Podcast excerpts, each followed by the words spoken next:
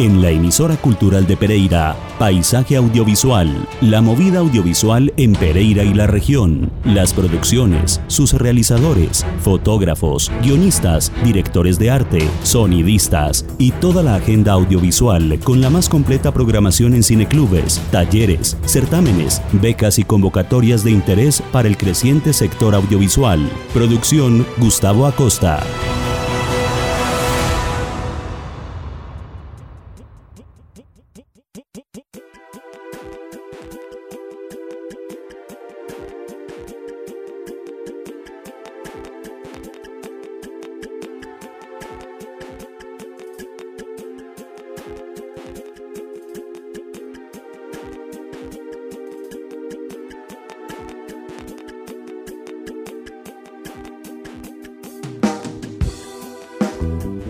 Muy buenas tardes, este es Paisaje Audiovisual en la emisora cultural de Pereira, Radio de Interés Público. Bienvenidos.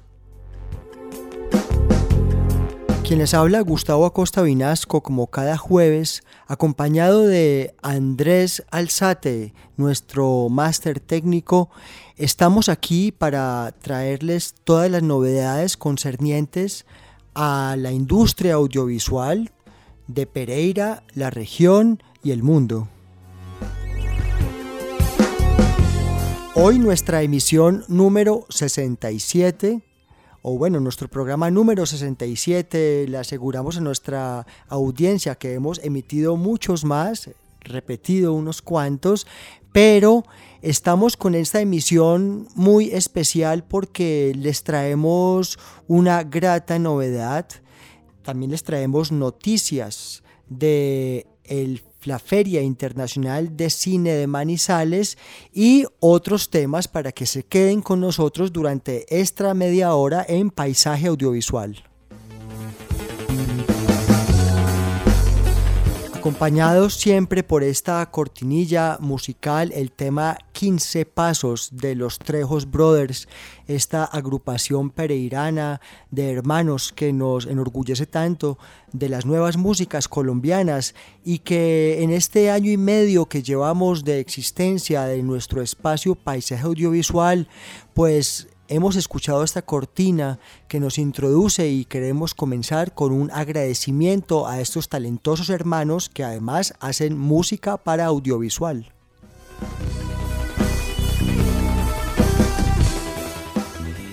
Pues bien, para comenzar queremos celebrar que terminó la reciente versión de la Feria del Libro de Pereira, Paisaje, Café y Libro que coordina en nuestro querido colega y gestor cultural Giovanni Gómez eh, con la Cámara de Comercio de Pereira. Y pues queremos comenzar con este evento porque es un evento que cada año le abre cada vez más espacios a lo audiovisual y al cine. Em, en esta versión, pues que como lo decíamos hace poco, fue una versión atípica virtual Em, hubo varios invitados que tocaron temáticas relativas al cine, por ejemplo, la influencia y la participación de García Márquez en, el cine latinoamericano, una charla muy interesante, pero también hubo un invitado de primera línea, junto con Guillermo Arriaga, que el año pasado también tuvimos la oportunidad de tener en nuestra ciudad el escritor mexicano que también ha sido guionista, pues este año junto a Guillermo Arriaga y Luis Montealegre y otros invitados de primera línea, estuvo en la Feria del Libro de Pereira, Paisaje, Café y Libro, el escritor nicaragüense Sergio Ramírez, eh, pues para quienes no lo conocen, es un novelista, cuentista y sobre todo historiador de la literatura centroamericana, periodista, que como los grandes tiene un pie en el cine. Muchas de sus novelas eh, han, han, tenido una gran y notoria influencia del lenguaje cinematográfico y pues tuvimos la oportunidad de hablar con él en los días de la Feria del Libro, gracias a mm, Giovanni Gómez y la Cámara de Comercio. Y vamos a invitarlos a que escuchen un comentario muy breve mm, que nos hizo Sergio Ramírez sobre la importancia de la cinematografía, en este caso para la literatura. Yo creo que siempre una eh, obra literaria tiene mucho de cinematográfica, eh, sobre todo eh, los escritores de que empezamos nuestro oficio en el siglo XX, cuando el cine se había vuelto una realidad artística. Y, uno aprende a ver a través de los ojos de la cámara, uno aprende a ver en la pantalla y aprende a ver literariamente lo que está construido en la pantalla todo lo que se trata de planos largos, secuencias, planos cortos, flashbacks, close-ups, eh, todo eso que corresponde a las técnicas visuales del cine, eh, se ha trasladado sin que nosotros lo sepamos, sin que lo advirtamos, a las técnicas eh, literarias. Por eso no es extraño que cuando uno va a comenzar a escribir un libro, comienza a ver la escena y habla en términos de escena, no en términos simplemente de escritura. Uno ve lo que va a escribir. Y el gran desafío está en trasladar a las palabras esas visiones que anteceden a la escritura. Acaban ustedes de escuchar la voz del el gran novelista y periodista Sergio Ramírez, el nicaragüense que fue uno de los invitados de honor a la reciente versión de la Feria del Libro de Pereira, Paisaje, Café y Libro, con quien pudimos hablar gracias a Giovanni Gómez y a la Cámara de Comercio de Pereira. Eh, también le preguntamos al maestro Sergio Ramírez eh, por las circunstancias actuales que, rodean a la, labor del creador, sea del creador literario o del creador eh, artista o en audiovisuales, puesto que recientemente eh, las políticas de los premios Oscar para eh, los próximos años incluyen una serie de medidas que para muchos han sido muy restrictivas, eh, aunque pueden ser tomadas como de discriminación positiva vendrán unas exigencias temáticas y de cuotas de participación en temas de género, lo que para muchos ha sido también una especie de constreñimiento a la labor del artista en general en el mundo. Pues al respecto, esto nos respondió el nicaragüense Sergio Ramírez, quien estuvo en la Feria del Libro de Pereira. Creo que la creación eh, literaria no admite límites, no admite camisas de fuerza no podemos tolerar nunca que alguien nos diga ex cátedra o desde la autoridad policial qué debemos escribir, qué no debemos escribir, cómo debemos escribir, qué temas no debemos tocar. Porque eh, libertad de escribir y libertad en general vienen a ser eh, lo mismo, ¿no? No hay libertad ciudadana sin libertad de creación literaria o de creación artística. En general difícilmente se puede... Eh, se puede defender la libertad política, la, las libertades democráticas, si uno le ha concedido antes a los censores eh, la libertad de la creación literaria. Eran estas pues las apreciaciones del maestro Sergio Ramírez acerca de la libertad de creación artística, tanto en la literatura como en el cine. Eh, recordemos que el maestro Ramírez estuvo en la reciente versión de la Feria del Libro de Pereira, em, un evento que a pesar de las circunstancias mundiales, la Cámara de Comercio de Pereira y la Alcaldía de Pereira no dejaron pasar.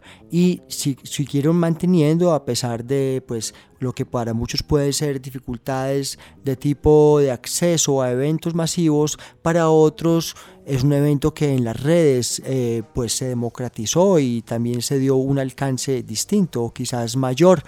Eh, bueno esperemos estar hablando próximamente con Giovanni Gómez de temas que conciernen a el cine, porque el autocine de Expo Futuro sigue trabajando y celebramos que tengan los martes de cine colombiano y bueno, eh, la actividad cinematográfica, como decíamos, de salas está arrancando. Acerca de los eventos que conciernen a la mm, región, pues celebramos que Manizales llega a la versión número 11 de su Feria Internacional de Cine de Manizales. eh, tuvimos la oportunidad de estar cubriendo el año pasado este mismo evento que se celebra en la hermana ciudad alrededor de la cinematografía nacional y latinoamericana y mundial. Pues el año pasado eh, estuvimos en el homenaje que le hizo este evento de Manizales a la maestra documentalista colombiana Marta Rodríguez. Ustedes pueden escuchar el programa que hicimos sobre la Feria Internacional del Cine de Manizales, su versión número 10. Lo pueden escuchar en nuestro podcast, solo googleando Paisaje Audiovisual Podcast. Nos encuentran en varias plataformas, en Spotify y en iBox. Pues bien, este año se celebra la versión número 11 desde pasado mañana, sábado y hasta este 30 de octubre habrá una programación continua, evidentemente, pues más que todo por redes, pero también hay varias actividades de cine móvil a lo largo de la ciudad, lo cual celebramos porque no podemos estar todo el tiempo frente a una pantalla de computador y necesitamos las pantallas de cine. Muy bien, con el lema Somos la salvaje esperanza, la Feria Internacional de Cine de Manizales tiene, digamos, varios escenarios que constituyen su programación. Ellos los han, llamado universos o mm, ámbitos que se llaman el cinema alebrije, eh, habrá un universo queer, el territorio sur, universo Rulfo, universo Rulfo, perdón, universo caicediano, universos disidentes y universo Avia Yala. Pues bien, este último universo, eh, como decíamos ahora, tiene que ver mucho con la cinematografía de temática indigenista, americanista y este tipo de temas que cada vez nos preocupan y nos ocupan más. Em, pues está muy claro, el universo queer es un ámbito que le abre espacio a las temáticas de género, de identidad de género, tan necesario este espacio para poder eh, reconocernos y generar dinámicas y comportamientos de tolerancia, porque sabemos que el cine también contribuye a ello. Pero nos llama también, y siguiendo pues con el tema de la relación literatura y cine que nos ocupa desde que comenzamos ahorita escuchando al maestro Sergio Ramírez que estuvo en la Feria del Libro de Pereira, pues hay dos universos muy interesantes, el universo caicediano, que mm, tendrá como componente principal producciones o películas que hablan de la vida de Andrés Caicedo y el legado. Allí eh, los manizalitas y pues todo el mundo tendrá la oportunidad de ver producciones de Jorge Navas, Rubén Mendoza, que sabemos son em, discípulos de Luis Ospina y Oscar Campo y de toda la movida de Cali fundada por Andrés Caicedo. También estará pues eh, la hermana de Andrés Caicedo en otra producción. Y en esta misma línea eh, está el universo Rulfo. Como sabemos, Juan Rulfo, el escritor mexicano que murió en los años 80, Juan Rulfo fue un hombre con un pie en lo audiovisual, un hombre que se interesó mucho por el cine y sobre todo por la fotografía, pues habrá muestra de eh, audiovisuales y de fotografías del maestro Juan Rulfo, que como lo sabemos es una de las palabras mayores de la literatura eh, del boom y de Latinoamérica. Está pues la invitación para que todos nos conectemos con la Feria Internacional de Cine de Manizales eh, en su versión número 11 que va del 24 al 30 de octubre. Estamos en nuestra emisión número 67 de Paisaje Audiovisual y mm, vamos a invitar a nuestra audiencia a que escuche una primicia que le tenemos. Es un producto de factura de Pereirana. Estuvimos hace mm, cuatro programas, específicamente el programa número 62, invitamos a Ana María Llano Alzate, la pintora pereirana, que pues también ha vivido fuera del país y que nos sorprendió porque ganó una convocatoria eh, de la reciente convocatoria de la alcaldía de Pereira, Cultura en Casa, y se hizo merecedora a una beca para la creación de un teaser para su largometraje en desarrollo llamado Big Flaco, dirigido por Ana María Llano Alzate y con la producción de Natalie Larrola Hurtado. Muy bien, pues hace cuatro programas, en el programa número 62, eh, Ana María y Natalie estaban en pleno rodaje, montaje y producción de mm, este teaser que repetimos eh, fue merecedor de una beca de la alcaldía de Pereira por medio de la Secretaría de Cultura y su convocatoria Cultura en Casa.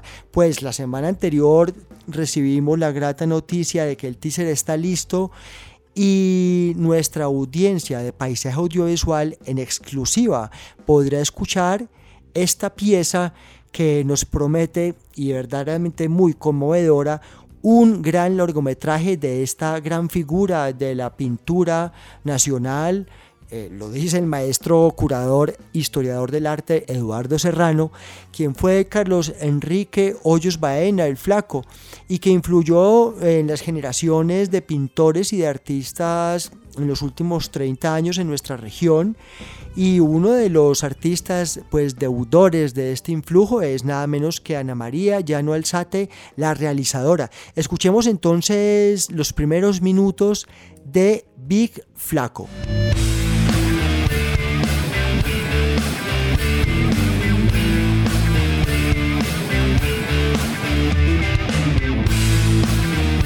Eso de casarme con una idea y hasta estrellarme o suicidarme con ella, no. No, la obra mía trabaja de acuerdo a lo que yo conozco, a lo que yo quiero, a lo que en ese momento siento, lo que la historia me produce, me preocupa.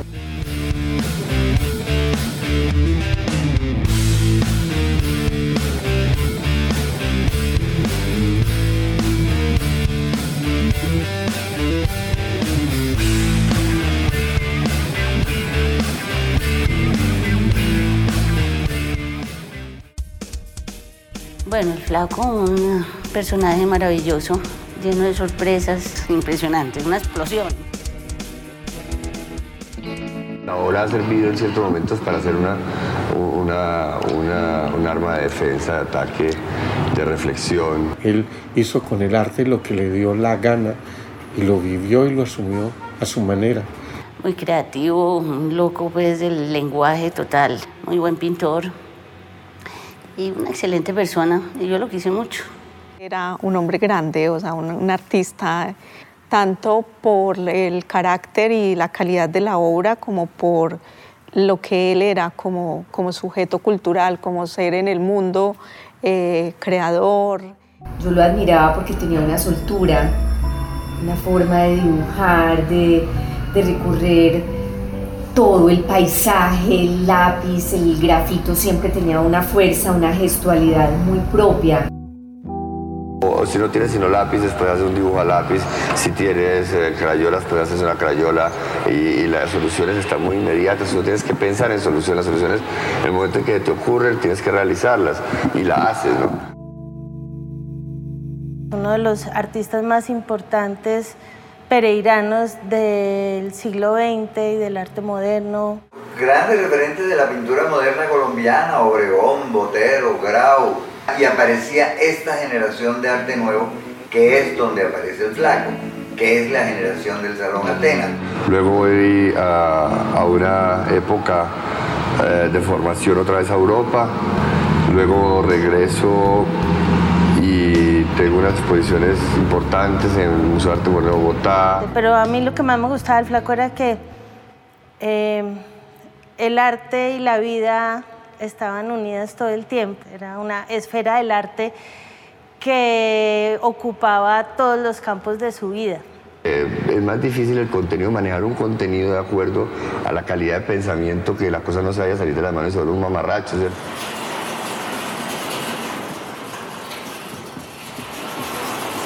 Pero este, este cuadro específicamente es una tomadura de pelo de Fernando Botero. Se llama San Fernando Iluminado de Cajicá, porque él hace una entrevista en el periódico en la que dice que él inventó el arte en Colombia. Parece un poquito suficiente y le prendí la bendita.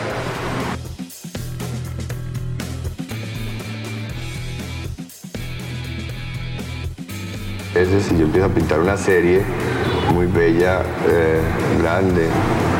Y luego Alejandro Obregón, que era, pues, éramos amigos, se pinta una serie, pero pues ya la de Alejandro era una super serie.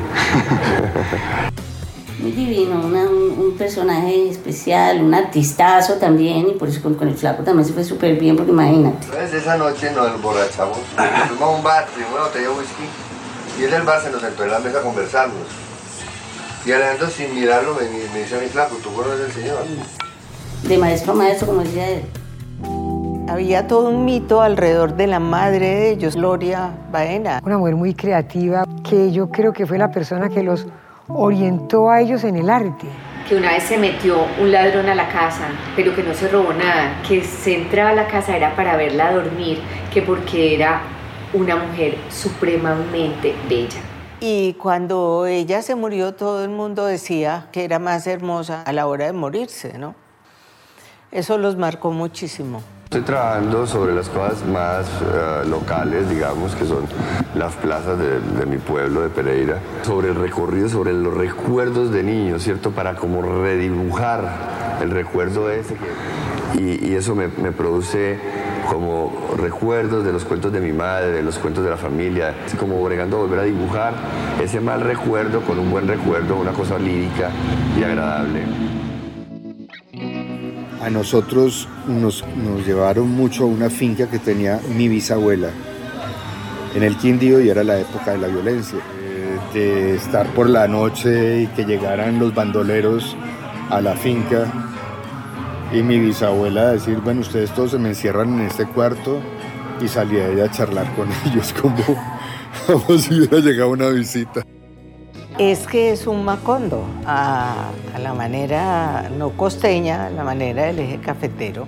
15 años, se presentó para irse para la Marina, sí, lo de la despedida, pues fue la fiesta y la cosa más grande del mundo. Y llegó a Cartagena y lo devolvieron porque había perdido el año.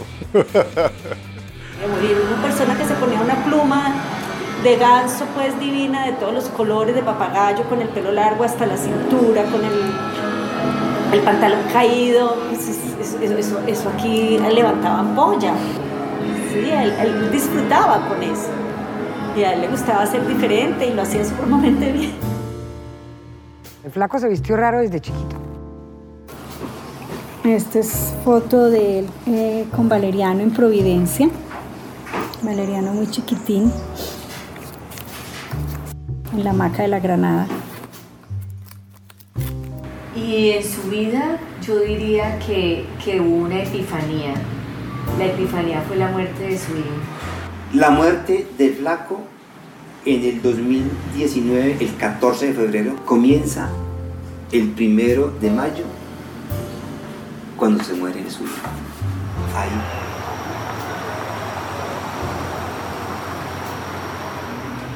y eso transformó todo su arte, su vida y su mirada frente al mundo. Todavía, todavía. Como en la última época se conectaba un montón con los pájaros. Que tienen una mirada, digamos, humana. Es lo que estoy tratando de llegar a eso. Desafortunadamente uno no tiene ni idea de lo que está pasando por la mente del otro. Pero yo creo que si era como, como, como una obra final era un creador de espacios. Porque el flaco fácilmente pudiera haberse quedado en Europa, en la costa o en una ciudad grande, pero él, hacía un énfasis en, en impulsar la región. O sea que hay que recordarlo como el hombre querido, como el hombre que quería su tierra, como el hombre simpático, como el hombre brillante y como el gran artista. Todo era súper, todo era salido de contexto.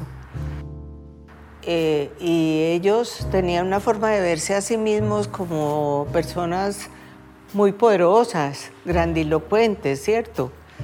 Eh, y eso se lo trasladaron al flaco. Él se quedó siendo Big Flaco.